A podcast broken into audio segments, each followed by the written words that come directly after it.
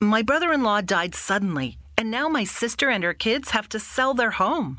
That's why I told my husband we could not put off getting life insurance any longer. An agent offered us a 10 year, $500,000 policy for nearly $50 a month. Then we called SelectQuote. SelectQuote found us identical coverage for only $19 a month, a savings of $369 a year. Whether you need a $500,000 policy or a $5 million policy, SelectQuote could save you more than 50% on term life insurance. For your free quote, go to selectquote.com. SelectQuote.com. That's selectquote.com. SelectQuote. We shop, you save. Full details on example policies at selectquote.com slash commercials.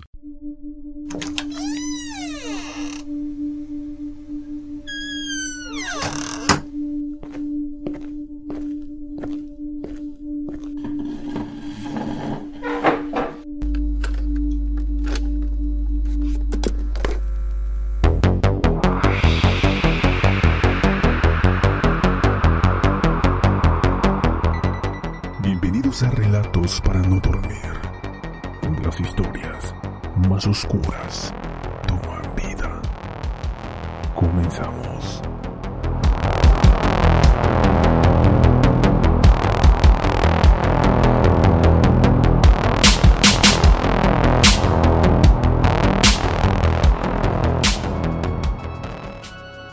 Hola seguidores de Relatos para no dormir. Hoy seguimos con los casos sobre asesinos en serie y hoy es el turno de Dennis Rader, un asesino obsesionado con la tortura, el poder y el reconocimiento. Pero antes de comenzar los invito a seguirnos a través de Instagram, Relatos para no dormir, donde subo contenido sin censura acerca de los casos que tocamos en el programa. Ahora sí, es un momento de comenzar.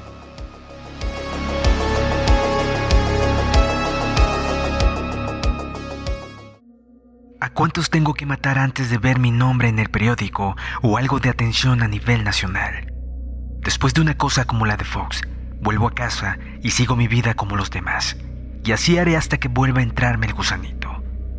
Siento que esto le pase a la sociedad. Ellos son los que más sufren. Me cuesta controlarme. Cuando este monstruo entre en mi cerebro, no sé, quizás ustedes puedan pararle. Yo no puedo. Él ya ha escogido a su próxima víctima. Una tranquila mañana del 15 de enero de 1974, la familia Otero, conformada por Joseph, Julie, Joseph hijo y Josephine, desayunaban cuando alguien tocó su puerta repentinamente. No imaginaban que al abrirla se desataría el horror. Un hombre armado los apuntó. La situación a simple vista parecía ser un robo, pero resultaría mucho más que eso. La familia Otero se encontraba frente a un asesino en serie cometiendo el primero de sus muchos crímenes. El atacante los ató a las sillas uno por uno, comenzando por el más fuerte, el padre. Luego los torturó psicológicamente, simulando violar a los hijos de la pareja. Después procedió a matarlos a todos de la manera más cruel y escalofriante. Le colocó una bolsa de plástico en la cabeza al señor Otero y la ató a su cuello con una cuerda para que se asfixiara. La segunda víctima fue la madre, con quien se masturbó mientras los niños veían para luego estrangularla ante la mirada de los pequeños. En tercer turno fue la niña, a quien estranguló con una soga. Cuando era el turno del hijo, el asesino notó que el matrimonio seguía con vida, por lo que volvió a estrangular a la mujer hasta matarla y puso bolsas de plástico en las cabezas de padre e hijo, quienes murieron asfixiados. Cuando se proponía escapar, notó que la niña seguía viva por lo que la subió al segundo piso donde la terminó de matar, estrangulándola. Durante los años de 1974 y 1991, el estado de Kansas sufrió uno de los episodios más sangrientos de su historia reciente. Diez ciudadanos fueron torturados y asesinados en sus propias casas. Y el asesino tenía su marca personal, BTK, siglas en inglés de atar, torturar y matar. Dennis Rader nació el 9 de marzo de 1945 y se crió en un ambiente familiar sin aparentes complicaciones. Era estudioso y sacaba buenas notas. Todo parecía indicar que se trataba de un niño normal, salvo la peculiaridad de su afición a maltratar animales, un rasgo muy frecuente en el perfil de potenciales psicópatas. La etapa laboral de Rader comienza en las Fuerzas Aéreas del Ejército estadounidense y continúa en la carnicería de un supermercado, ayudando a su madre, más adelante se sacará el título de electricista y un máster en justicia criminal. Parece un ciudadano integrado en la sociedad. Es monitor de Boy Scout, presidente de la iglesia luterana de Wichita, funcionario municipal. Un perfil similar al de otros asesinos en serie admirados por su entorno como Ted Bundy o David Berkowitz, ambos aceptados y respetados por la comunidad. Hombre de familia, estable, amigable, productivo para la sociedad, nada en la vida de Dennis Rader podría delatar que se trataba de un asesino en serie. Raider supo ocultar muy bien su verdadera personalidad. Sus extrañas fantasías comenzaban a transformarse en una obsesión. La idea del bondage le parecía mucho más estimulante que un coito. Poco a poco Raider comenzó a mezclar sus fantasías con la realidad. Fue entonces cuando en 1974 decidió llevar a cabo una de sus más elaboradas ideas, asesinar a una familia completa. Estuvo mucho tiempo planificando el crimen.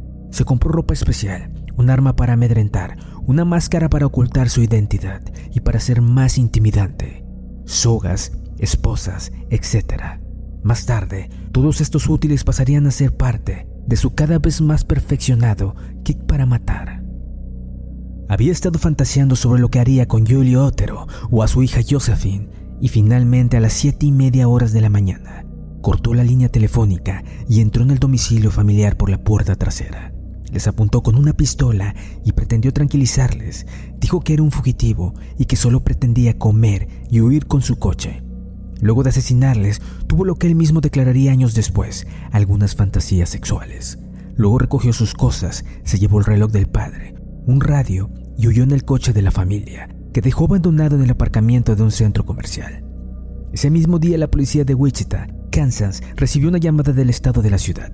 El joven Charlie Otero había vuelto a su casa del colegio y se había encontrado a su padre y a su madre muertos en su habitación.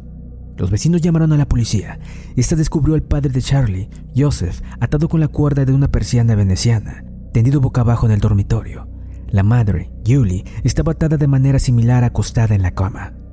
Las necropsias revelaron que ninguna de las víctimas había sufrido agresión sexual. La hija Josephine estaba vestida únicamente con un jersey y unos calcetines, y los expertos encontraron semen en el sótano y en otras zonas de la casa, lo que indicaba que el asesino se había masturbado durante el curso de los asesinatos o después de estos. Raider declaró años después que había planeado el crimen, pero que perdió el control de la situación tras entrar a la casa. Tuvo pánico, dijo el asesino. Pensó que el padre no iba a estar en el domicilio y nunca había estrangulado a nadie antes. Realmente no sabía cuánta presión había que aplicar ni por cuánto tiempo. Apenas tres meses después de los primeros asesinatos, mucho antes de que el asesino empezara a comunicarse con la policía, Raider había atacado otra vez. El 5 de abril de 1974, Kevin Bright y su hermano Kevin llegaron a su casa y en ella encontraron a un hombre armado. Al parecer había entrado rompiendo el cristal de la puerta trasera. El intruso obligó a Kevin a atar a su hermana con una silla y se lo llevó a él a otra habitación. Intentó estrangularlo enrollándole una cuerda alrededor del cuello pero Kevin se defendió. Ryder le disparó dos tiros en la espalda, pero Kevin consiguió salir de la casa. Sin embargo, cuando la policía llegó, el asesino había huido. Encontraron a Karen todavía atada a la silla con tres cuchilladas en el abdomen. Murió poco después. Se creó un equipo de investigación durante varios días. 75 policías barrieron la ciudad e interrogaron a más de mil personas. A medida que pasaba el tiempo, los agentes fueron apartados del caso y se les asignaron otras tareas. Pero la investigación siguió adelante y en un momento dado, tres hombres habían confesado ya el asesinato de los Otero. Por supuesto, Raider, que sería conocido como BDK, letras correspondientes a Blind Torture and Kill, atar, torturar y matar en español, no podía soportar la idea de que otros le quitaran la fama por lo que había hecho él. Aunque la policía no daba crédito a esas tres confesiones, el asesino decidió asegurarse de que supieran que seguía suelto y no era ninguno de los hombres que había confesado. Ryder llamó la línea telefónica que había abierto un periódico que en ese entonces se llamaba Wichita Eagle Beacon. Comunicó que obtendrían más información sobre el caso Otero si recuperaban una carta colocada en un libro de texto de ingeniería que estaba en los estantes de la Biblioteca Pública de Wichita. Así se hizo rápidamente. La carta empezaba con las palabras El caso Otero, escritas en mayúscula. El autor de la carta no solo se proclamaba autor de los asesinatos, sino que incluía una explicación confusa del móvil. Esta sería la carta que dio al asesino el nombre de BTK debido a sus explicaciones. Los tres individuos que tienen detenidos solo hablan de los crímenes de los Otero para hacerse publicidad. No saben nada de nada. Lo hice yo solo y nadie me ayudó. Tampoco lo he contado, que quede claro. Postdata, puesto que los criminales sexuales no cambian su modus operandi, ni pueden hacerlo porque así es su naturaleza, yo no cambiaré el mío. Las palabras clave para mí serán, átalos, tortúralos, mátalos. BTK, ustedes lo verán de nuevo, estará en la siguiente víctima. Tres años más tarde, el 17 de marzo de 1977, BTK regresó. En esta ocasión entró en casa de Shirley Bean. Dos de sus hijos se quedaron en casa en lugar de ir al colegio. Cerca del mediodía un hombre llamó a la puerta y se abrió paso a la fuerza. Apuntándoles con un arma, encerró a los niños en el baño. Los niños consiguieron salir, pero encontraron a su madre muerta, atada de pies y manos en la cama con una bolsa de plástico en la cabeza. Al principio, hubo ciertas dudas sobre si BTK había cometido el asesinato de Bean. No había hecho daño a los niños y había robado de la casa dos giros postales. Sin embargo, todas las dudas se desvanecieron cuando el periódico de Wichita Eagle Beacon recibió por correo una pequeña ficha con un poema que empezaba diciendo: Ricitos de Shirley, ricitos de Shirley, marchítense pero sean míos. El aviso del siguiente asesinato lo mandó el mismo BTK. El 9 de diciembre de 1977, llamó desde una cabina telefónica situada a seis manzanas de la comisaría de policía. Le dijo a la gente que tomara nota de la llamada y una dirección y añadió, Nancy Fox, encontrarán un homicidio. El hecho de que empleara esta palabra hizo sospechar a los investigadores que se trataba de una persona relacionada con la policía o el derecho. Los agentes se presentaron en la cabina telefónica desde la que se había efectuado la llamada, cuando un hombre rubio de 1,80 acababa de irse, según los testigos presenciales. Encontraron a, Nancy, encontraron a Nancy Fox en su casa muerta, parcialmente desnuda. La habían estrangulado con una media de nylon. La policía no relacionó el asesinato con BTK hasta que la cadena local Channel 10 recibió una carta suya. Motivado por la indiferencia de los medios, envió la carta a la cadena de televisión local en este comunicado decía que sus actos estaban motivados por un demonio unido al factor X y se comparaba con Jack el Destripador, el estrangulador de Halsey y el hijo de San. ¿A cuántas tengo que matar antes de ver mi nombre en el periódico o algo de atención a nivel nacional? Después de una cosa como la de Fox, vuelvo a casa y sigo mi vida como los demás. Y así haré hasta que me vuelva a entrar el gusanito. Siento que esto le pase a la sociedad. Ellos son los que más sufren. Me cuesta controlarme. Cuando este monstruo entre en mi cerebro, no sé, quizás ustedes puedan pararle, pero yo no puedo. Él ya ha escogido a su próxima víctima. Pasó un año y medio y BTK guardó silencio. La investigación se atascó. No había sospechosos, no había nada. Una noche de primavera de 1979, Fran Dre, de 63 años, llegó a su casa a las 11 de la noche y se encontró con que habían entrado ladrones. Llamó a la policía, que trató el caso como un robo normal hasta que Fran Reiser recibió un sobre con las joyas que le habían robado un dibujo hecho por un intruso y un poema. El poema contaba lo mucho que se había decepcionado al ver que Frank llegaba tarde aquella noche. Tenía intención de matarla. Le dejó una nota en la que decía, Alégrate por no haber estado aquí, porque yo estaba. La policía cree que realmente esperaba a la hija de la propietaria de la casa. Dre se marchó rápidamente de la ciudad, pero no sin antes avisar a la policía. Tras un largo intervalo reapareció en marzo de 2004 el periódico de Wichita Eagle recibió un sobre con el nombre de Bill Thomas Killman como remitente. Contenía una carta de una sola página junto con fotocopias del carnet de conducir y de tres fotografías de un cadáver. El carnet pertenecía a una mujer llamada Vicky Wigger. El 16 de septiembre de 1986, el marido de Vicky llegó a casa a comer y encontró su cadáver. Tenía las manos y los pies atados y la habían estrangulado. Las tres fotografías fotocopiadas mostraban el cadáver de la víctima en distintas posturas para cada foto. 18 años después, BTK reivindicaba el asesinato. La policía se encontraba otra vez en la casilla de la salida, intentando atrapar a un asesino en serie al que habían perdido la pista por años. Tenían varias descripciones posibles de BTK, pero desgraciadamente ninguna de ellas había conducido a una detención o a un sospechoso viable. Según el perfil elaborado por Robert Ressler, el cazador de monstruos, para el FBI, BTK era un estudiante universitario o profesor de derechos en Kansas y un lector habido de libros y noticias sobre asesinos en serie. Y en marzo de 2004, el investigador Maurice Goldwyn desarrolló un perfil geográfico de BTK. Después lo entrevistaron varias emisoras de televisión de la zona de Wichita. Treinta años después de sus cartas, por fin se cumplió su deseo de publicidad. Desde marzo de 2004, todas las agencias de noticias de Estados Unidos hablaron de él. Fue el tema de conversación y especulación en incontables foros de Internet. Si se introducía en Google BTK Killer, se obtenían más de 5.000 resultados. El 29 de mayo recibió uno de los mayores honores que cualquier criminal entusiasta de la publicidad puede esperar. Su perfil apareció en el programa de televisión America's Most Wanted. Siempre atacó a sus víctimas desprevenidas y mantuvo una relación cordial con la prensa. Envió cartas y poemas a la policía y a los medios de comunicación, que después iban seguidos de titulares dramáticos e incontables noticias de última hora en la televisión. Desde el principio, el caso de BTK armó un gran revuelo por el margen de lo triatal. Era obvio que un asesino andaba suelto. El 25 de febrero de 2005 la policía detuvo a Disney Raider, de 60 años de edad. Raider trabajó durante años en ADT Alarm, empresa situada en Washington Street, Wichita. La policía detuvo a Raider 31 años después de su primer asesinato.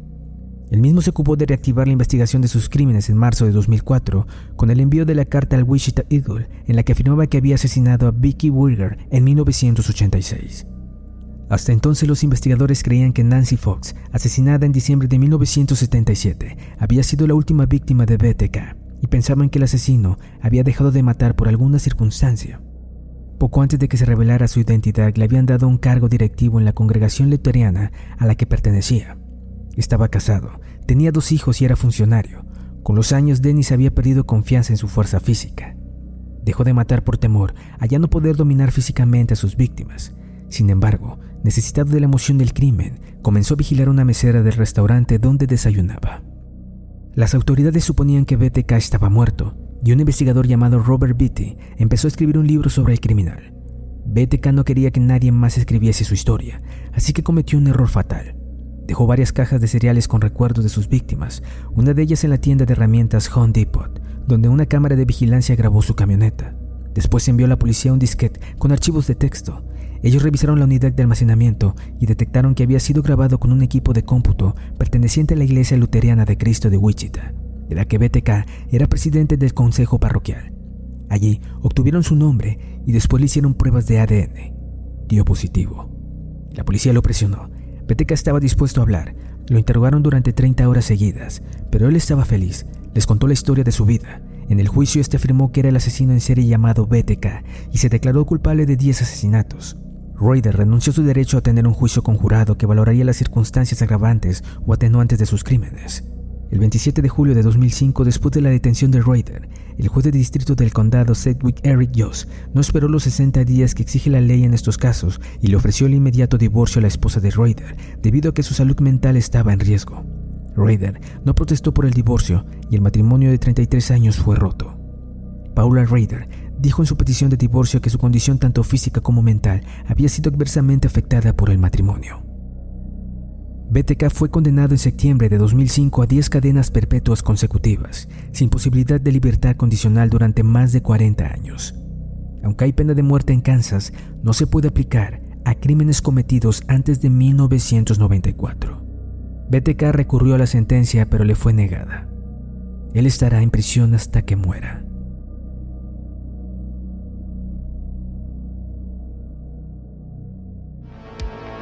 Muchas gracias por escucharnos y nos vemos en un próximo programa.